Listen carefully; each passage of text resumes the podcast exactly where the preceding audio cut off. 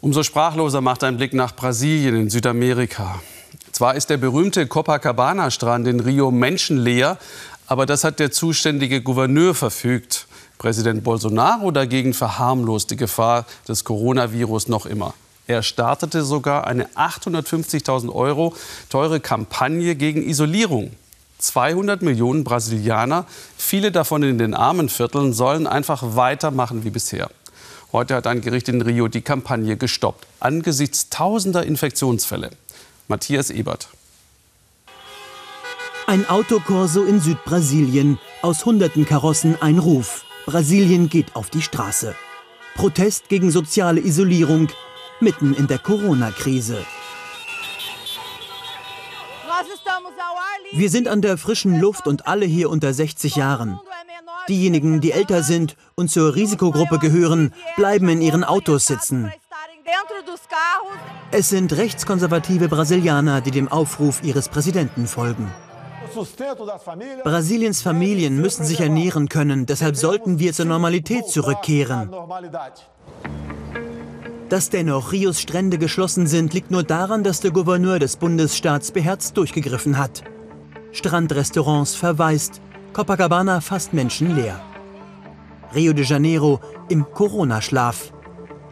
Wo sich sonst Touristen tummeln, lautet jetzt die Devise Isolierung und Abstand halten.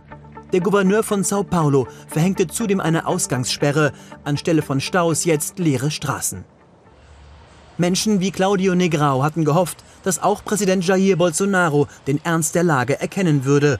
Mit Spannung erwartete er dessen Fernsehansprache in dieser Woche. Doch dann hörte er, wie der Präsident die Corona-Gefahr herunterspielte.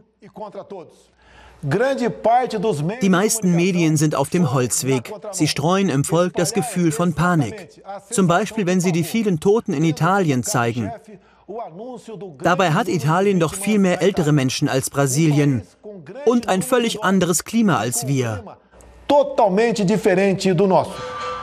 Noch während Bolsonaros Ansprache brach sich überall in Brasilien die Wut über ihn Bahn. Lärm mit Töpfen und Pfannen. Protest gegen Bolsonaros Strategie, das Corona-Risiko herunterzuspielen.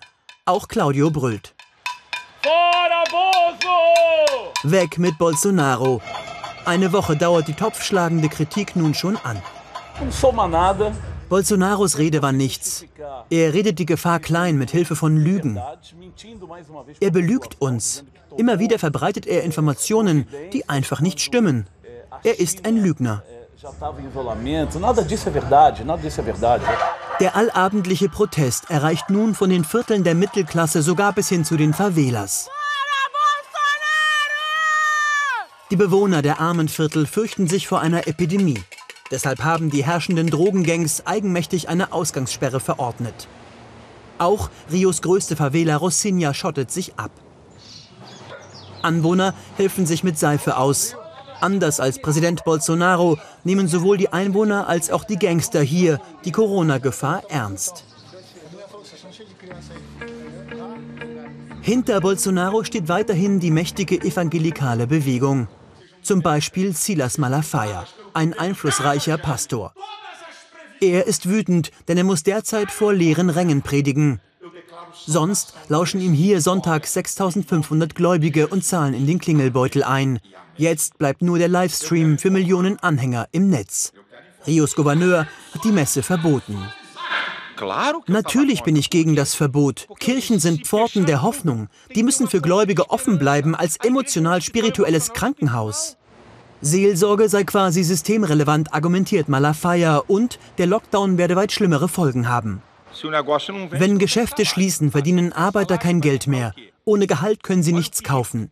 Das ist eine Gefahr für mein Land. Bald werden Supermärkte geplündert. Es entsteht Chaos. Eine ernste Sache. Malafayas Freund, Präsident Bolsonaro, ist womöglich selbst Corona infiziert. Nach einer USA-Reise wurden mehr als 20 Regierungsmitglieder positiv getestet. Doch anstelle von Quarantäne schüttelt Bolsonaro lieber die Hände seiner Anhänger. Sollte ich mit Corona infiziert sein, muss ich mir als ehemaliger Athlet keine Sorgen machen. Ich würde nichts spüren. Höchstens eine kleine Grippe oder ein Schnüpfchen. So sieht das auch der harte Kern seiner Anhänger. Auch wenn in Brasilien die Kritik an Bolsonaros Kurs wächst. Es ist gefährlich, wenn Populisten ihrem Bauch oder ihren Freunden mehr vertrauen als Wissenschaftlern, ob in den USA oder in Brasilien.